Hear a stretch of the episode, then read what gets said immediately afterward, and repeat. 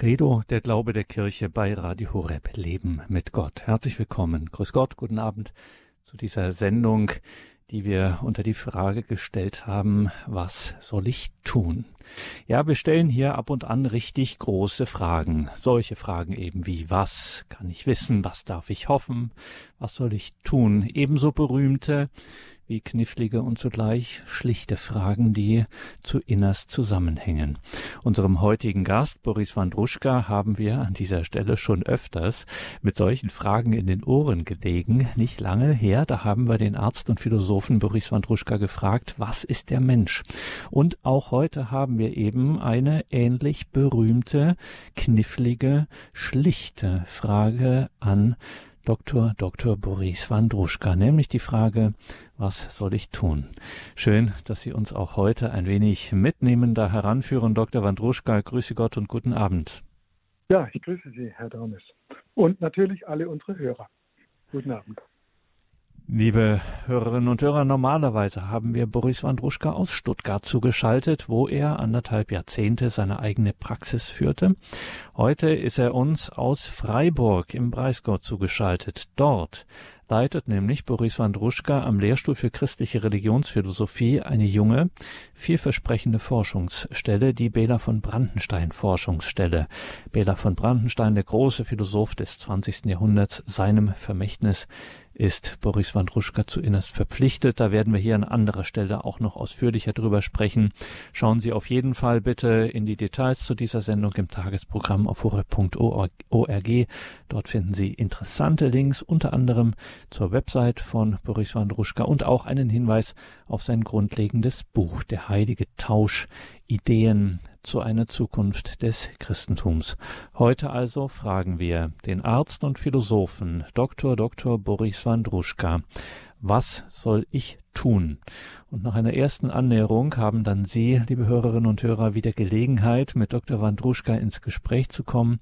Sind immer Highlights diese Gespräche, die sich dann hier on air live in der Sendung ergeben, wenn Sie hier anrufen. Ich sage dann nachher noch die Telefonnummer an, wenn es soweit ist. Danke hier schon einmal, Boris Wandruschka, dass Sie sich wieder die Zeit für uns nehmen und wir geben nun diese Frage an Sie weiter und sind sehr gespannt, wie Sie sich dieser Frage nähern, nämlich der Frage, was was soll ich tun? Ja, gerne mache ich das heute Abend wieder. Und äh, Sie kennen mich ja schon alle, dass ich so einen kleinen äh, Impulsvortrag, 20 Minuten vielleicht, mh, hm, vorneweg schicke und wir dann wie immer in die Diskussion eintreten. Ja, was sollen wir tun? Sie haben es ja schon angedeutet, Herr Dornis. Das ist eine äh, der vier Grundfragen die Immanuel Kant in einem seiner äh, Hauptwerke gestellt hat, nämlich äh, was äh, können wir erkennen, was sollen wir tun, was dürfen wir hoffen und als zusammenfassende letzte Frage, was ist der Mensch? So ging er dahin dran und wir heben jetzt sozusagen eine oder zwei Fragen vielleicht heraus. Ich würde es gern verknüpfen mit der Hoffnungsfrage, was sollen wir tun, was dürfen wir hoffen? Nun, das Erste, was zu sagen ist, dass es sich zweif zweifellos um uralte Fragen handelt, existenzielle Fragen, die sich Menschen immer gestellt haben, solange sie Menschen sind und sich immer stellen werden, die wir nie völlig ausschöpfen werden und auf die jeder Mensch, jeder Einzelne, aber wir auch als Gemeinschaft, als Kultur immer wieder äh, neu Antworten suchen müssen. Es ist also was philosophisch gesehen Universales, Fundamentales, gleichsam Überzeitliches. Und trotzdem sind es auch aktuelle Fragen, sind es dringliche Fragen. Warum?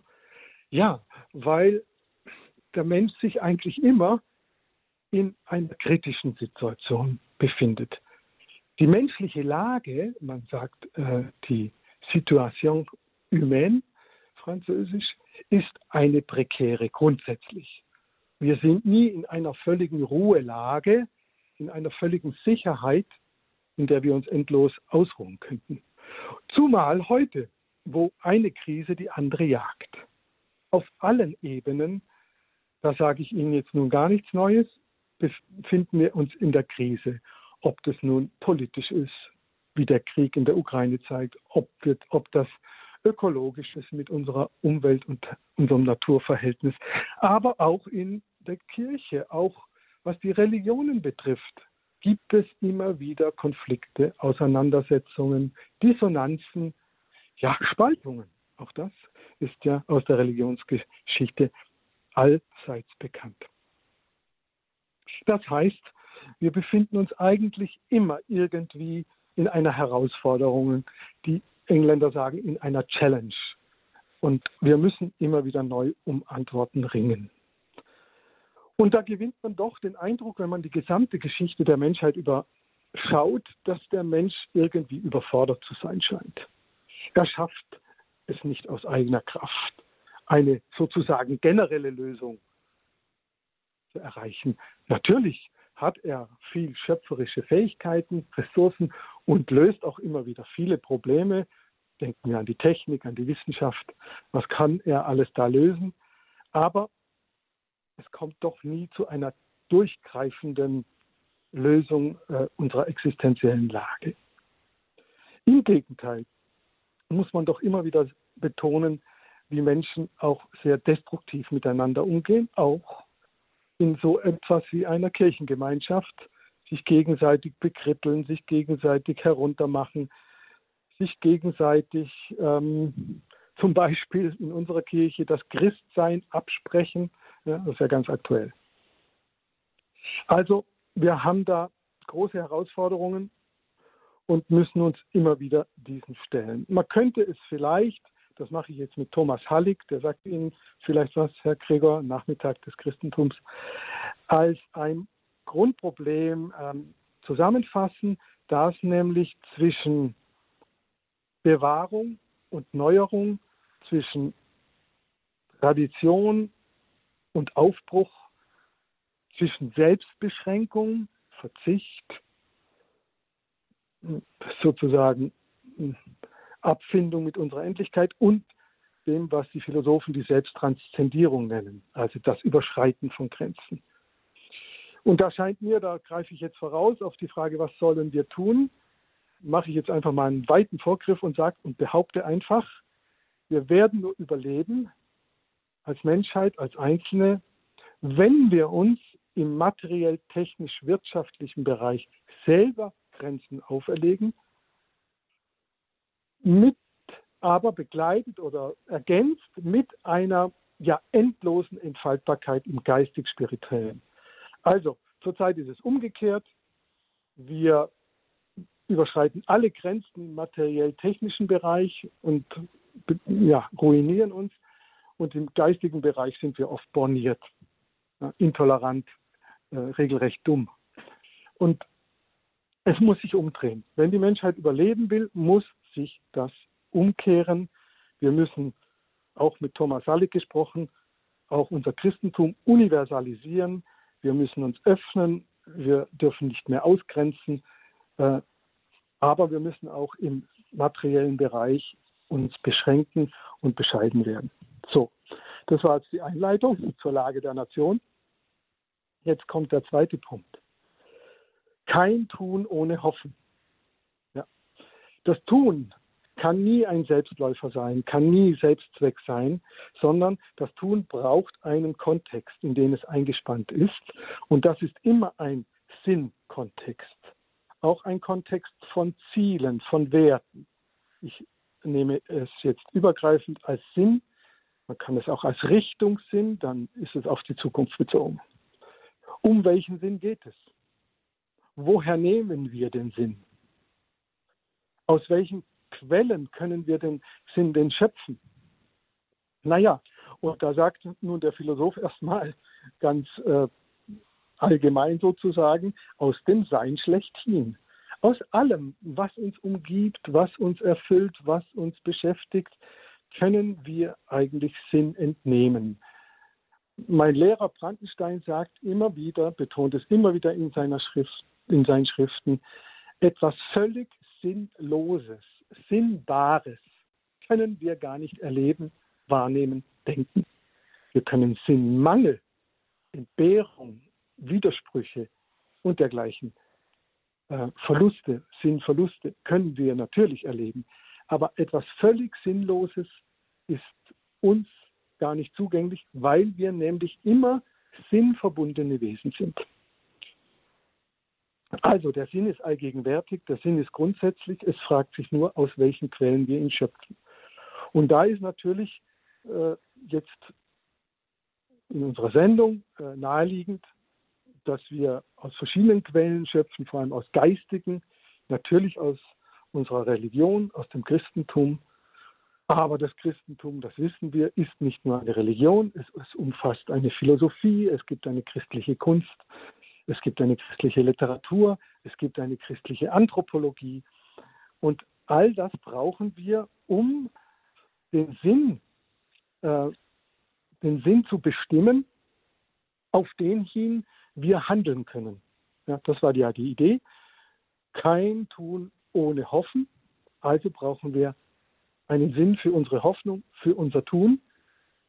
Und dazu braucht es eben das, was wir hier in unseren Sendungen immer wieder machen. Eine geistige äh, Erweckung, eine Aufklärung, eine Erweiterung unseres geistigen Horizontes. Und das eben macht, macht die Philosophie, das macht die Theologie, das macht die Religionswissenschaft, das machen alle Wissenschaften zusammen, mit dem Ziel, die Stellung des Menschen im Kosmos, so heißt ein berühmtes Buch von Max Scheler, die Stellung des Menschen im Kosmos ungefähr klar zu kriegen. Und dann stellt sich eben heraus für, einen, äh, Philosoph, für eine Philosophie, wie ich sie vertrete, im Gefolge von Brandenstein, aber auch von anderen natürlich, dass hinter allem Sinn, hinter allem Sein, wie es uns erstmal begegnet, steht ein Ursinn, ein Urquell, ein Ursein nennen wir eben Gott, als Quelle von allem Sinn, der sich eben für uns äh, in, in einer christlichen Religion offenbart hat. Und natürlich damit auch sozusagen einen, einen letztgültigen, absoluten Sinnhorizont für die menschliche Existenz auf, aufgerissen hat gleichsam. Ja, das ist jetzt allgemein gesprochen. Das Handeln kann sich aber nie allgemein vollziehen. Es gibt kein allgemeines Handeln, sondern Handeln ist immer konkret, immer konkret in einer Situation und muss immer von einem Einzelnen gewollt, entschieden, gewählt und durchgesetzt werden. Das heißt, wir müssen unterscheiden zwischen dieser philosophisch allgemeinen, universalen Ebene, was ist der Mensch, wie ist seine Stellung im Kosmos, und der Frage, was ist mein Leben, meine Stellung heute und hier in diesem Leben. Ich lebe nicht im 18. Jahrhundert, ich lebe im 20. und 21. Jahrhundert. Was ist jetzt oder in meinem Leben von mir gefordert? Was habe ich zu tun? Was ist mein Ding, wie man so neu, wie man Deutsch heute gern sagt? Das heißt, wir müssen diese Frage strengstens individualisieren, konkretisieren, herunterbrechen, wie man so sagt, auf den Einzelnen. Das ist dann die Dimension, wie Sie wissen, die von der Existenzialphilosophie von Kierkegaard, Nietzsche und anderen äh, erstmals richtig in den Blick genommen würde. Und wie gehen wir jetzt da vorher, Herr Dornes? Haben Sie eine Idee? Was soll der Einzelne tun? Wie kommt er dahin? Da bin ich völlig ratlos. Helfen Sie mir glaube ich Ihnen natürlich überhaupt nicht, das wissen Sie. Aber Sie sind ja der Interviewer, Sie müssen den Ball ja zu mir zurückspielen, ist ja klar. Auch da gibt es viele Sinnquellen und Sinnebenen. Das eine ist, ich äh, spreche jetzt natürlich aus äh, meiner philosophischen und christlichen Richtung, ich gehe davon aus, dass der Einzelne, der ja in eine bestimmte Zeit an einem bestimmten Ort gestellt ist, da nicht zufällig steht.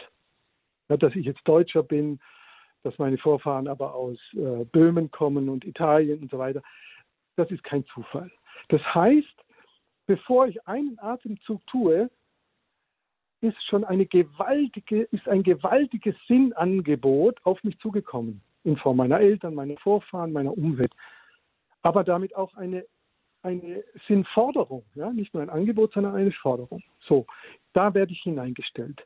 Das, der zweite Punkt ist, ich bringe ja was mit. Ich bin ja, ich bin ja kein leeres Blatt, das hat man früher einmal gedacht. John Locke und so weiter. Auch Aristoteles spricht vom leeren Blatt. Das ist dahin. Wir sind keine leeren Blätter. Wir, in uns ist schon was eingeschrieben.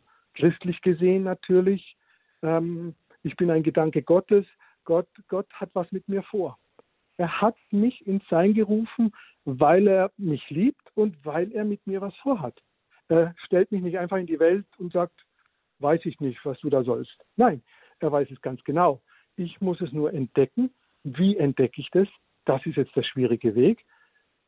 Wie der Geist äh, im Leibe und in der Seele erwacht zu sich selbst, also das Selbstbewusstsein, wie das erwacht und sich zu finden hat. Deswegen muss jeder Einzelne sich befragen, was bringe ich an Talenten mit, an Fähigkeiten, an Interessen, ähm, worauf, was zieht mich an. Ich, sage das meinen Patienten immer, immer wieder, die ja oft in so einer Identitätskrise sind, frage ich sie, wofür brennen sie? Wofür brennen sie?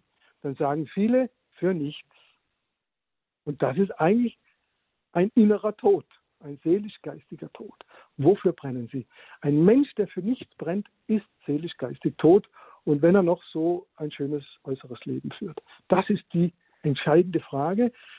Da muss man natürlich Kinder von früh an äh, führen und, und, und dahin begleiten, dass sie entdecken, wofür sie brennen. Kinder brennen ja immer für was. Ja? Das, das kann man ja erleben bei Zweijährigen, Dreijährigen, wofür sie brennen. Und dann, das ändert sich natürlich. Und sie da zu begleiten, sich selbst zu begegnen, Gnotise Auton, Sokrates, sich selbst zu entdecken, sich selbst kennenzulernen. Und dann muss sozusagen diese, dieses innere Potenzial mit, dem, mit der äußeren Situation jetzt in einen Dialog treten.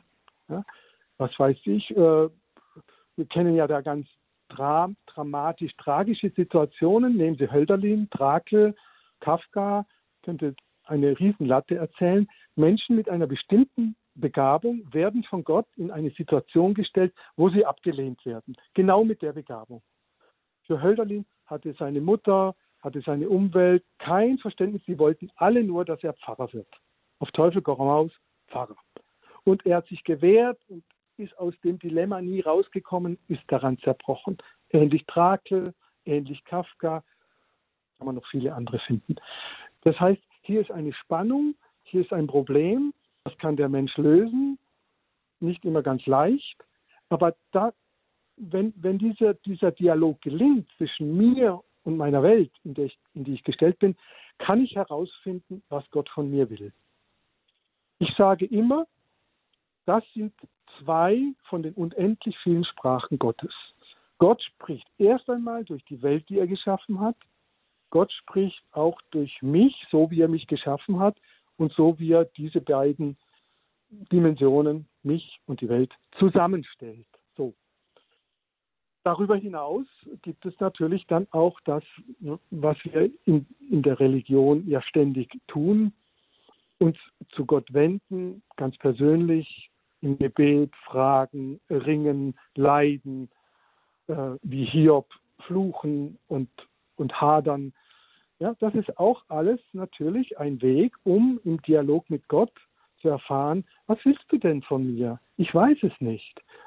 Oder im Angesicht einer schweren Herausforderung, siehe Hiob, Leid, Krankheit, Verlust, Trennung, Scheitern, Tod, was, was soll das? Ja, was, was soll ich daran lernen? Was willst du, lieber Gott? Das ist natürlich nochmal eine weitere Sinndimension, die sich oft nicht gleich erschließt, weil Gott nicht einfach auf Knopfdruck mir erzählt, was er will. Ja, er geht dann mit mir einen Weg, damit ich nicht nur ein Wissen erwerbe, sondern daran reife, ja, dass ich mich entwickle. Deswegen dauert es oft so lang. Bei mir hat es jetzt bis 65 gedauert, bis ich kapiert habe, um was es bei mir geht. Denken Sie mal nur. Ähm, es alles. Also das wären äh, so ein paar Aspekte zu der Frage, was soll und was kann ich tun. Und äh, ich möchte schon den Hörern aus meiner jetzt mehr psychotherapeutischen Erfahrung die Zuversicht geben, dass es mir mit meinem Patienten eigentlich fast immer, also es gibt nur wenige Ausnahmen, fast immer gelingt, den roten Faden eines Lebens zu finden. Selbst wenn dieses Leben verworren ist, von Brüchen gekennzeichnet, von dunklen Stunden und so weiter. Man braucht natürlich Zeit, man muss das sehr achtsam, sehr einfühlsam miteinander. Es kann nicht so sein, dass ich als Therapeut dem Patienten sage, Sie müssen das und das machen. Das weiß ich einfach gar nicht. Aber mit ihm zusammen kann ich das entdecken. Und das ist auch ein Sinn, wie ich das Angebot Jesu verstehe, wo zwei oder drei in meinem Namen zusammen sind, bin ich mitten unter euch. Oft ist es so, dass ich in einer therapeutischen Arbeit für mich, mich für den Heiligen Geist öffne, selbst wenn der Patient überhaupt kein Christ ist oder, oder, oder Moslem oder, oder Atheist, das spielt gar keine Rolle. Christus ist doch da. Also ich öffne mich und dann, ja, dann geschieht halt äh, was.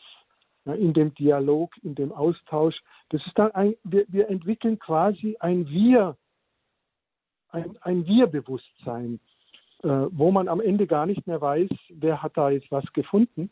Haben wir zusammengefunden. Und in den allermeisten Fällen kann ich sagen, äh, kann man den Sinn eines Menschen, eines Menschenlebens nicht vollständig, aber doch in wichtiger Hinsicht klären, entdecken, fördern. Und dann wird es konkret. Ja, dann, äh, dann ist natürlich konkret die Situation, wenn, wenn ein Mensch bei mir ist, äh, ich sage jetzt mal, da droht, äh, da droht der Zerfall der Familie, habe ich gerade hier in Freiburg, ein relativ junges, junge Familie, sie sind beide so Mitte, Ende 30, ja, und dann setze ich mich immer, wenn ich in Freiburg bin, mit denen zusammen. Und wir besprechen die Situation. Und jedes Mal sind die danach wie, äh, wie erlöst, ja, wie äh, die, die, die weinen vor Freude, weil sie wieder einen Weg sehen, weil sie sehen, wo haben sie sich verstrickt, verheddert, wo sind sie nicht so gut mit den Kindern umgegangen, wo haben sie auf sich selber nicht aufgepasst, wo hören sie nicht wirklich auf den anderen, ja. Oft ist es wirklich so, kann ich sagen, gerade in Ehen, dass das Hören nicht mehr gelingt. Das Hören. Jeder redet, redet, redet und hört nicht mehr. Man muss mal eine Pause machen und was hast du gerade gesagt? Habe ich dich richtig verstanden? Meinst du das so? Ah, du meinst das anders. Nein, ja, du meinst es so. Ah, okay. Und schon geht es weiter. Also, ja, dann findet man fast, fast leicht, was zu tun ist. So, ich glaube, ich mache jetzt mal einen Punkt, muss auf die Uhr gucken. Ja, es ist neun. Wir wollen ja die Hörer einladen. Ähm, ich gebe ja nur Anstöße. Im Gespräch wird sich das dann äh, weiter differenzieren und vertiefen. Sehen Sie das auch so, Herr Dornis? Ist das in Ordnung? Ich bin mir ziemlich sicher, dass wir jetzt einiges hier zu besprechen haben, hier in dieser Credo-Sendung bei Radio Horeb Leben mit Gott. Die Überschrift über dieser Sendung lautet, was soll ich tun? Und wir haben jetzt schon einen sehr intensiven Impuls dazu gehört von dem Philosophen, dem Arzt, dem Psychiater und Psychotherapeuten Dr. Dr. Boris Wandruschka. Derzeit arbeitet er in Freiburg im Breisgau und er ist heute hier zugeschaltet und steht Ihnen jetzt, liebe Hörerinnen und Hörer, zum Gespräch zur Verfügung, dass wir das gerade Gehörte noch einmal vertiefen können. Wir haben gesagt, es geht hier wirklich an die Substanz, ans Eingemachte, an das, worauf es wirklich, ja, ein Theologe hat mal gesagt, ein Philosoph und Theologe, es geht um das, was uns unbedingt angeht. Und das ist hier tatsächlich auch bei dieser Frage, was soll ich tun, ganz offensichtlich der Fall. Sie können sich jetzt hier melden, liebe Hörerinnen und Hörer, und wir freuen uns, wenn wir ins Gespräch kommen. Stellen Sie Ihre Fragen. Ich habe es eingangs gesagt, wir stellen hier oft große und das sind dann eben auch schlichte Fragen. Deswegen immer wieder der Hinweis an dieser Stelle, es gibt in solchen Fällen nie eine dumme Frage. In 99,9 Prozent aller Fälle sind diese befürchtet dummen Fragen meistens die besten und die wichtigsten und auch diejenigen, mit denen wir dann auch gerade anderen, die uns jetzt hier zuhören, die wir jetzt hier miteinander verbunden sind, können wir uns da gut aufhelfen mit unseren Fragen. Also nur Mut, melden Sie sich hier zum Gespräch mit Boris Wandruschka zur Frage, was soll ich tun?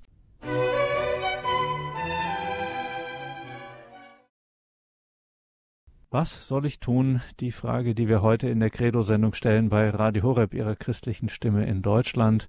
Wir sind wieder verbunden mit dem Philosophen, dem Arzt Dr. Dr. Boris Wandruschka. Eine ganz grundlegende Frage, wie wir hier heute gemerkt haben, so schlicht sie daherkommt und so groß und umfangreich und so tiefgehend ist sie auch. Und deswegen sollten wir jetzt hier miteinander ins Gespräch kommen. Und wir gehen in die Schweiz nach Niederbüren zum Herrn Ziegler. Guten Abend, Herr Ziegler. Ja, guten Abend, Herr Dr. Wandruschka. Sie sind eigentlich nicht Theologe, oder habe ich das richtig gehört? Jesus hat uns ja eigentlich den Auftrag gegeben, mit Hilfe seines Wortes, mit seiner Botschaft, das Paradies auf Erden zu errichten, oder? Äh, steht ja auch im Vater unser. Dein Reich komme, oder? Gottes Reich auf Erden. Ein Reich voller Harmonie und Frieden. Da bin ich gespannt, was Sie darauf sagen werden, Dr. Wandruschka. Was, was würden Sie darauf sagen? Äh, natürlich ist es richtig. Also erstens mal bin ich kein Theologe, das stimmt. Zweitens äh, sagt das Jesus natürlich, dein Reich komme. Er hat es übrigens selber versucht. Ja? In seiner sozusagen ersten äh, Phase ähm, hat er ja das Reich Gottes, das Reich Gottes ist nahe, ja? war, war ja seine Botschaft und er ist ja selbst das Reich Gottes. Hm, aber er wurde abgewiesen. Und dadurch kam eine, eine Dynamik und Dramatik in das Ganze, die am Kreuz endete. Und diese Situation wiederholt sich immer wieder. Das heißt, natürlich müssen wir das Reich Gottes, was Sie jetzt sagen, Herr Ziegler, die Harmonie, die Verständigung und was auch immer, also ich sage mal das Gute, Schöne und Wahre, sollen wir in dieser vergänglichen Welt schaffen und können wir auch schaffen. Aber es bleibt doch immer fragmentarisch, es bleibt immer umkämpft und letztlich müssen wir es auch wieder loslassen, spätestens mit dem Tod. Also ich glaube, dass als Christen gehen wir ja doch wohl heute davon aus, dass wir als Menschen nicht das Reich Gottes schaffen können. Ja, wir können es äh, vorbereiten, wir können es äh, anbahnen, aber letztlich muss es Gott oder der wiederkehrende Christus doch hier auf oder wie auch immer aufrichten. Also das ist eine wechselseitige Sache. Ähm, ich, ich nehme da immer ganz gerne das, das Gleichnis vom Weinberg. Wir sollen sozusagen Mitarbeiter sein im Weinberg. Wir werden aber das Reich Gottes hier nicht auf Erden aufrichten. Auf keinen Fall. Das wird uns nicht gelingen. Das, das, ja, das kann man auch begründen, warum, aber wäre jetzt vielleicht zu ausführlich. Das ist natürlich eine sehr grundlegende und äh, eschatologische Frage sozusagen, ähm, die, die natürlich jetzt über, über unsere individuelle Frage, was soll ich tun, weit hinausgeht. Ja. Die Frage ist ja, wie komme ich dazu, zu wissen, was ich jetzt tun soll äh, als Einzelner? Und ich glaube, das ist ja auch die spannende Frage heute Abend. Ähm, wie finde ich das? Was für Mittel habe ich? Und das könnten wir noch ein bisschen vertiefen. Also da könnte ich jedenfalls noch einiges dazu sagen. Danke, Herr Ziegler. Alles Gute in die Schweiz. Gottes Segen. Danke für diesen Beitrag. Werden wir auch noch vertiefen. Jetzt gehen wir nach München und ich hoffe sehr, dass ich diesen Namen nicht ganz falsch ausspreche. Frau Baftiai in München hat uns angerufen. Guten Abend. Grüß Gott. Ja, guten Abend. Das haben Sie richtig gut ausgesprochen, muss ich dazu Schön. sagen. Ja, also ich habe eine ganz konkrete Frage und zwar, es geht um meinen Sohn, der ist 15 Jahre alt, hat die neunte Klasse wiederholt. Ich wollte ihn, äh, letztes Jahr habe ich ihn angeschrieben, er sollte die äh, Hauptschule machen, qualifizierten Schulabschluss wollte er nicht. Er sagt, er geht nicht vom Gymnasium auf die Hauptschule. Jetzt äh, meine ganz konkrete Frage, ich weiß nicht, wie soll ich ihn irgendwie dazu motivieren, dass er dann jetzt einfach das anpacken soll, weil sonst muss er wirklich diesen qualifizierten Hauptschulabschluss machen, dass ich, vielleicht haben Sie da eine, also irgendetwas, einen kleinen Tipp vielleicht, ich weiß es nicht. Ja, ich muss erst nochmal wiederholen. Ich bin mir nicht sicher, ob ich es richtig verstanden habe. Ihr Sohn ist 15 Jahre alt, ja? Stimmt ja, ja, und hat die neunte wiederholt. Lebt, lebt, mit, lebt mit Ihnen, lebt mit Ihnen, ja, und oder? Vater. Und ein Bruder und ein Bruder. Und ja, er hat jetzt eine Klasse wiederholt. Er hat jetzt eine Klasse wiederholt, oder wie war das? Ja, ja, wird er wieder. Also jetzt Also er ist am Gymnasium und hat eine Klasse wiederholt. Ja. Und er will selber am Gymnasium bleiben. Ja, er will, aber er meint, er schafft es einfach so, ohne irgendetwas zu tun. Ohne etwas zu tun, ja, das ist das Dilemma. Ja, ähm, genau. Mh, ja. Ja gut, also die, die, das, das ist natürlich jetzt über Telefon in der Kürze so, so einfach nicht zu machen. Aber ich denke, ähm, es wäre wichtig, äh, in Ruhe und mit viel Geduld mit ihm ins Gespräch zu kommen, ähm, was er sich da eigentlich dabei denkt. Ja, ich würde mich ja fragen, wie kommt er drauf, das Gymnasium machen zu wollen, ohne was zu lernen? Wie, wie, wie denkt er sich das? Äh, äh, ich meine, er hat ja jetzt die Erfahrung einmal gemacht, dass er es nicht geschafft hat, äh, dann müsste er eigentlich doch äh, sich Gedanken dazu machen, wie er es doch schaffen kann. Ähm, also da würde ich mit ihm einfach intensiv ins Gespräch gehen und auch schauen, ja, in welcher, in welcher emotionalen Verfassung befindet er sich. Er sitzt ja in der Pubertät. Also was beschäftigt ihn wirklich? Wissen Sie, es könnte zum Beispiel sein, dass er sagt, ja, ich will, ich will das Gymnasium und Abitur machen, ich will viel Geld verdienen, aber jetzt äh, gefallen mir die Mädchen und jetzt will ich Sport machen und äh, mit meinen Freunden durch, durch die Gassen ziehen. Ja, so denken manchmal, so widersprüchlich denken manchmal junge Leute. Das, heißt, das heißt, dass ihm vielleicht gar nicht ganz klar ist, wie widersprüchlich äh, seine Lage ist und sein Denken und Fühlen.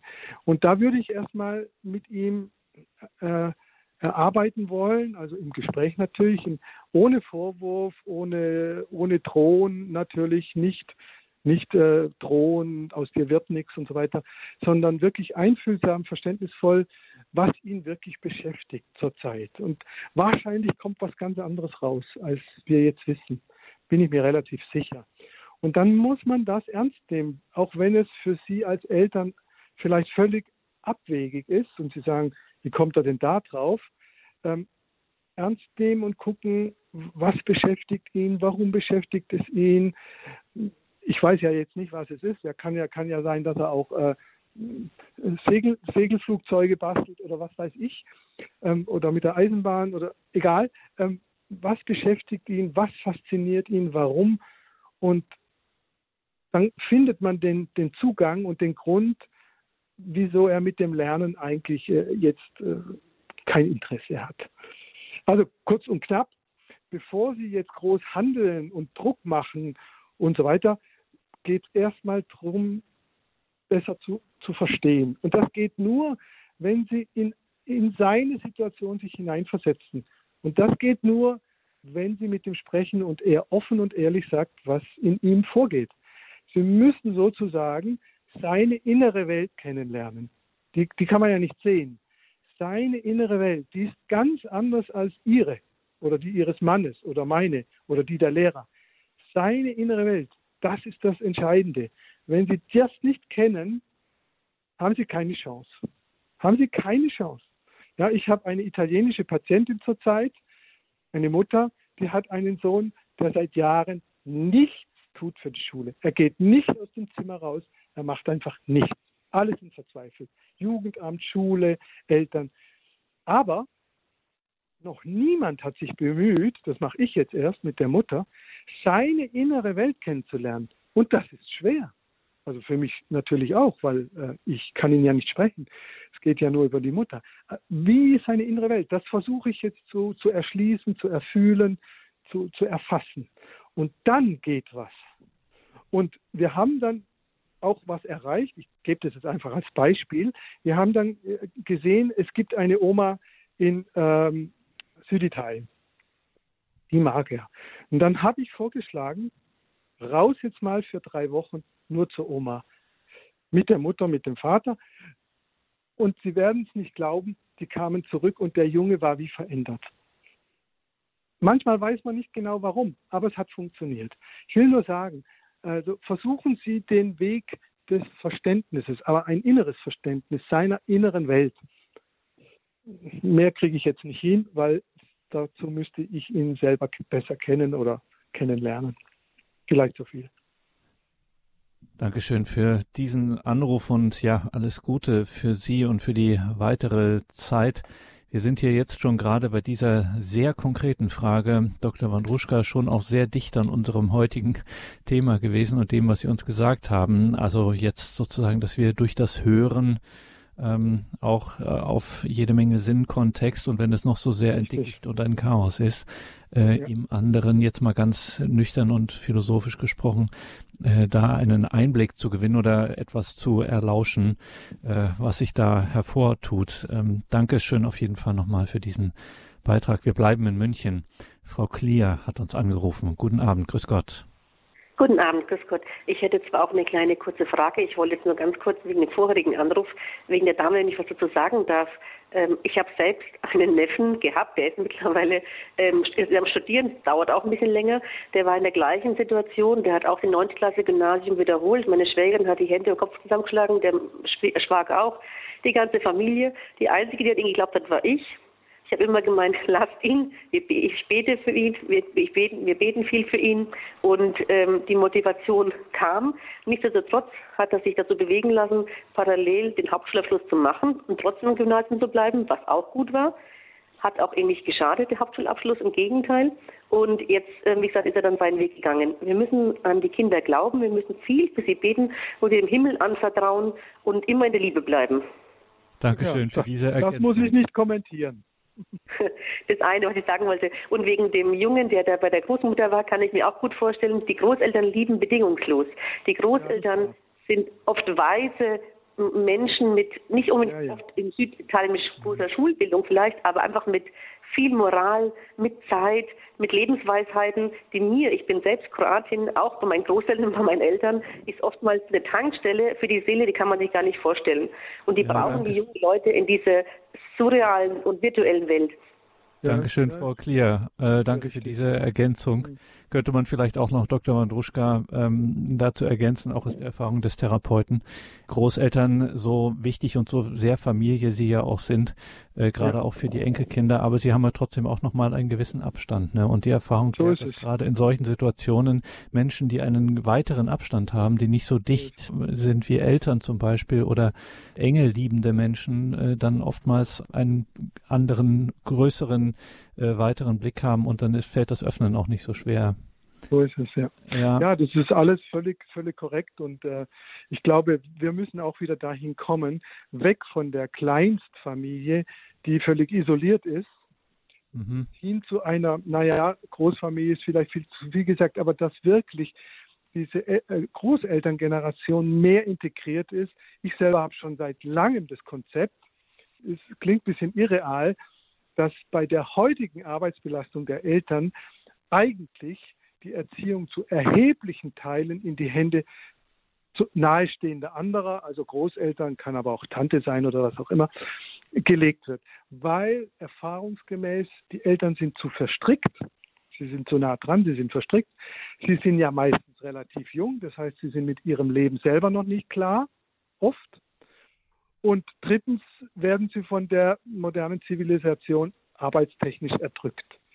Und all das trifft auf die Großeltern nicht zu. Die haben eine größere Freiheit, Gelassenheit, Ruhe. Natürlich müssen sie Liebe bringen. Wenn, wenn da nichts ist, dann hat es keinen Sinn. Aber das ist ein ganz wichtiger Gedanke, ähm, den man wirklich in der Pädagogik ernster nehmen müsste, meine ich. Und damit wir und auch noch einmal das jetzt konkret zurückbinden auf unsere heutige Frage in dieser Sendung. Was soll ich tun?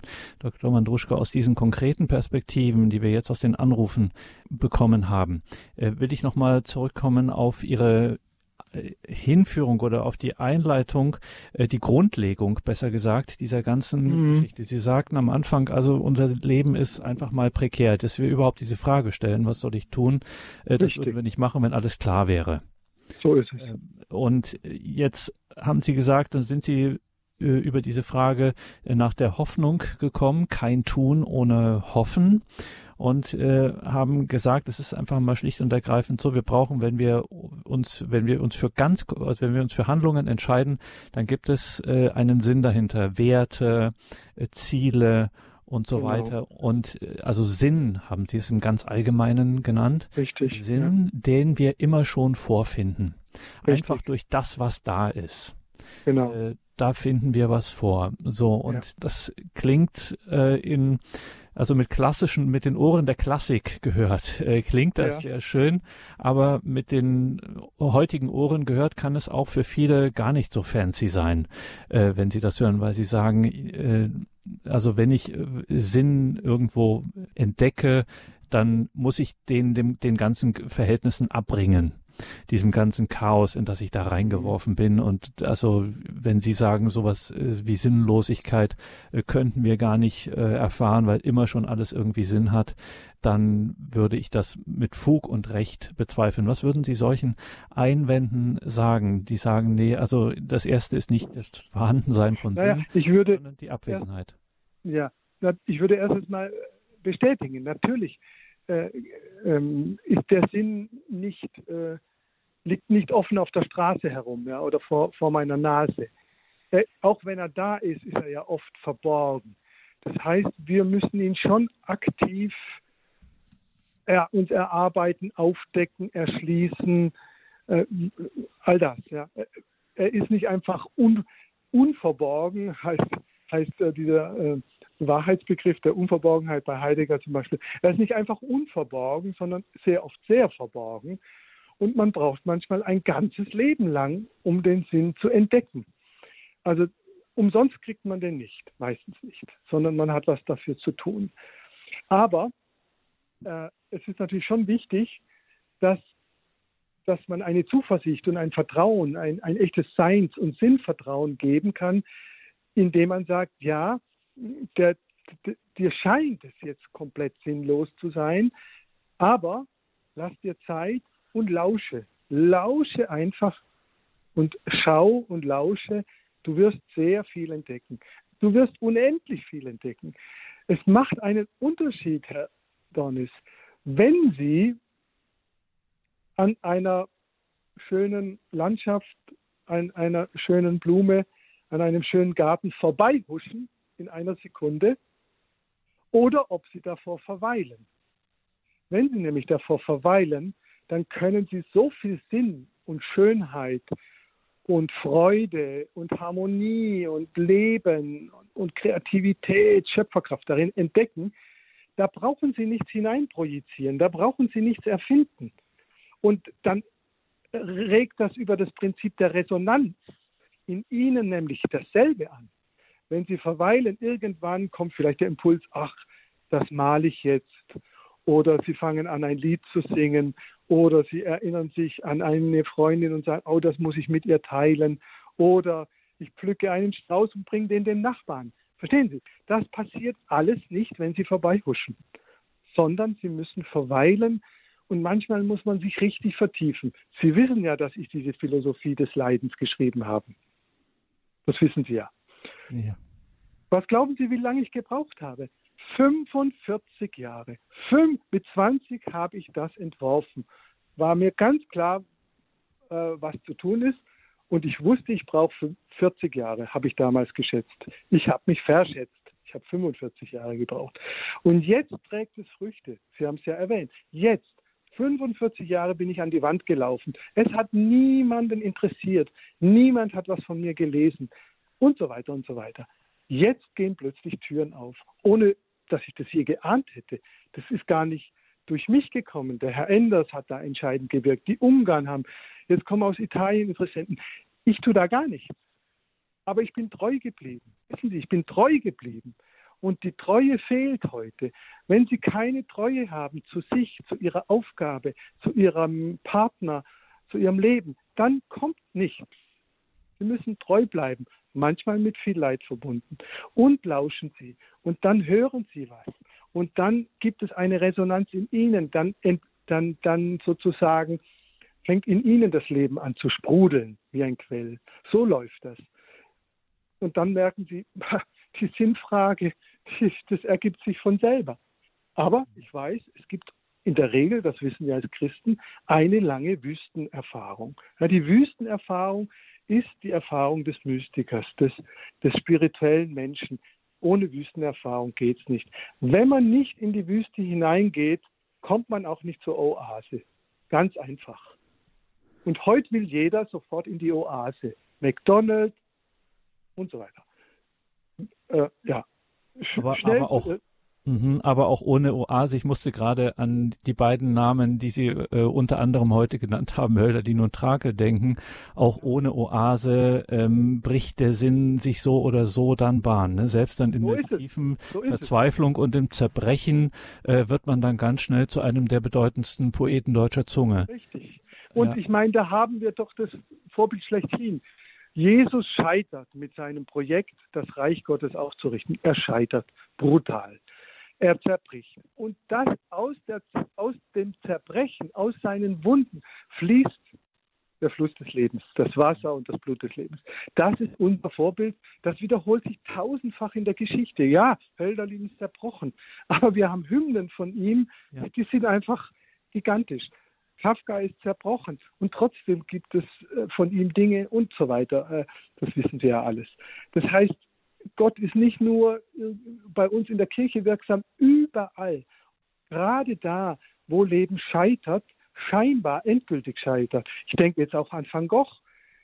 Kein einziges Bild hat er zu Lebzeiten äh, äh, verkauft. Heimlich hat sein Bruder alle diese Bilder gekauft, damit sein Bruder, der Vincent van Gogh, nicht verzweifelt. Also erst nach seinem Leben der hat nichts gekriegt, der Maler, und heute können Sie so ein Bild gar nicht bezahlen. Es sind Millionen. So ist es eben manchmal. Und in der Dimension können wir aber leben als Christen, weil wir wissen, selbst wenn ich jetzt hier scheitere und äh, kein sehr glückendes Leben habe, Gott kann was sogar noch nach dem Tode draus machen. Das, das wissen wir doch, das müssen wir doch glauben. Sonst haben wir doch keinen überzeugenden Glauben, wenn wir da kein Vertrauen haben in diese Möglichkeit. Was soll ich tun, war unsere Frage in dieser Sendung, die dieser Sendung den Titel und das Thema den roten Faden gegeben hat. Dr. Wandruschka, wir haben nicht mehr viel Zeit und Sie haben uns noch etwas versprochen, ja. nämlich, dass, wir, dass Sie noch etwas dazu sagen könnten zu dieser Frage, wie finde ich denn nun im konkret, in der konkreten Situation Antworten auf genau diese Frage, was soll ich jetzt denn konkret in dieser meiner jetzigen Situation tun? Sie haben ja. gesagt, gibt es hm. schon Mittel und Wege. Welche denn? Genau. Ja, ich fasse mich kurz. Also das Allerwichtigste ist, was äh, wir alle nicht gut können, verständlicherweise, ist mit sich in Kontakt zu treten. Und zwar nicht nur abstrakt irgendwie, äh, ich denke jetzt mal über mich nach. Nein, erst über das, äh, mein Begriff ist da das Spürbewusstsein. Mich erspüren, mich mit mir positiv in Kontakt, also wa, wa, was ist gerade mit mir? Wie fühle ich mich? Was habe ich für eine Stimmung? Was bewegt mich? Was ist in mir los? Also das ist sozusagen der Anfang. Wenn ich den nicht habe, fange ich an zu grübeln. Ja, das ist ja die Krankheit von vielen depressiven Menschen. Die grübeln, grübeln, grübeln und kommen zu gar nichts, weil sie nicht in Kontakt mit sich sind. Zweiter Punkt. Treten Sie in Kontakt mit sich ohne Bewertung. Also nicht richten, nicht beurteilen, nicht verurteilen. Ah, jetzt habe ich schon wieder einen Fehler gemacht. Ah, jetzt fühle ich ja schon wieder mich so depressiv. Das darf ja nicht sein. Nein, bejahen Sie das. Nehmen Sie das wie ein kleines Kind, dem es nicht gut geht, das krank ist, auf den Arm. So, dieses Bild. Also, spüren, annehmen und dann versuchen zu verstehen, warum geht es mir jetzt so, wie es mir geht, so. Und natürlich dann das beziehen auf meine Situation. Was steht an? Was ist zu tun? Was, was kommt gerade auf mich zu? Was sind meine Pflichten, um es mal ganz einfach zu sagen? Oder mehr auch. Ja? Was, was habe ich zu tun? Was sind meine Aufgaben, meine Aufträge? Und dann, dann ist es nur noch eine Frage, ja, welche Mittel muss ich wählen, um, um dieses Ziel oder um diese Aufgabe äh, zu erfüllen? Das wären so ein paar Schritte, aber wir sind meistens am Ende und denken, ah, was muss ich tun, welche Mittel brauche ich und, und so weiter. Und haben aber noch gar keinen Kontakt mit uns selber. Und dann geraten wir immer in eine Selbstüberforderung, weil, weil wir kein Gespür für uns selber haben. Wo sind meine Grenzen? Was kann ich gerade leisten? Was sind meine Ressourcen? Ja, dann, dann handle ich aus einer Selbstentfremdung heraus. Primär Spürbewusstsein, es ohne Richten, ohne Verurteilen annehmen, und dann in den Kontext stellen meines jetzigen Lebens, aber oft auch die Vergangenheit mit einbeziehen, auch die Zukunft. Ja, und dann ergibt sich schon, was, was zu tun ist. Da bin ich mir ziemlich sicher. Das wären jetzt so ein paar Ideen, die man dazu nennen kann. Also das heißt, ähm, wenn ich sozusagen dann auch als Christ dann natürlich diese Frage stelle, also aus dieser Frage, was soll ich tun, tatsächlich auch ähm, mehr oder weniger das soll äh, auch dahingehend verstehe, dass Gott etwas von mir will. Was willst du, dass ich tue? Was willst, was hast du für mich vorgesehen? Wohin hast du mich gestellt? Ähm, ja. Wie Sie sagten, Nochmal, das ist alles Gott, kein Gott Zufall. Spricht in, Gott spricht in allen diesen Dimensionen, das sind alle Sprachen Gottes. Alles. Mhm. Alles, was ich jetzt gesagt habe. Das Spüren, das Erkennen, das Denken, die, die Anforderungen von außen, von innen. Und natürlich kann man jetzt natürlich noch ganz konkret werden. Ich sage jetzt mal, wie ich das mache. Ich, ich lese jeden, ich mache jeden Morgen die Lectio Divina. Sagt Ihnen ja wahrscheinlich was. Also eine, eine ganz individuelle Bibellektüre, wo ich nicht danach frage, wie ist das jetzt historisch kritisch zu verstehen oder, oder, oder theologisch, sondern was rührt mich jetzt an und warum? Warum rührt mich jetzt dieser Vers an? Und da vertraue ich drauf, dass da äh, durch diese Resonanzen durch Gott oder der Heilige Geist natürlich zu mir spricht. Das, diese Resonanz ist ja Leben. Der Heilige Geist ist Leben. Das, ja, da ein, ein, ein Vers, äh, ein Abschnitt, egal, äh, ähm, erweckt in mir Leben, eine Resonanz. Und das ist immer eigentlich ein Zeichen Gottes, letztlich, im letzten Grund, weil Gott ist ja das Leben schlechthin. Also das hätten wir auch als Christen und früher hat man diese Lectio Divina ja gemacht. Ich habe es ja in Italien auch äh, gelebt in der Gemeinschaft. Also das habe ich dort mitgenommen. Aber man kann da, man kann auch meditieren oder was anderes machen. Das muss jeder für sich natürlich finden. Aber der Punkt ist, wie komme ich in Kontakt mit mir selber? Und da ist jetzt diese Lektüre ein Weg. Es tun sich ganz neue Dimensionen auf, wenn man an so ein Schlagwort zum Beispiel wie der Christ in der Welt von heute denkt. Da öffnet sich ganze Horizonte, ganze Kosmen, wenn man das wirklich ganz ernst Richtig. mal wirklich durchdenkt. Ja. ja. Danke, Dr. Wandruschka, für äh, diese Stunde, für diese Anregungen. Wir nehmen wieder sehr viel mit, liebe Hörerinnen und Hörer. Ich sage es noch einmal, schauen Sie in die Details zu dieser Sendung im Tagesprogramm auf horeb.org. Dort finden Sie interessante Links und Tipps zu der Arbeit von Boris Wandruschka, unserem heutigen Gast hier in dieser Credo-Sendung bei Radio Horeb Leben mit Gott. Dr. Dr. Boris Wandruschka, Philosoph und Arzt. Er leitet die Bela von Brandenstein Forschungsstelle am Lehrstuhl für christliche Religionsphilosophie in Freiburg. Von dieser Sendung, in der wir so vieles so Grundlegendes besprochen haben. Diese Sendung kann man natürlich auch in Kürze dann im Podcast abrufen in unserer Mediathek, horeb.org und überall, wo es Radio Horeb als Podcast gibt. Danke Ihnen allen fürs Dabeisein, für Ihre Verbundenheit mit Radio Horeb, für all Ihre Gebete und für Ihre materiellen Zuwendungen durch die Spende, durch die Sie diese Arbeit hier möglich machen. Mein Name ist Gregor Dornis. Ich wünsche Ihnen allen einen gesegneten Abend und eine behütete Nacht.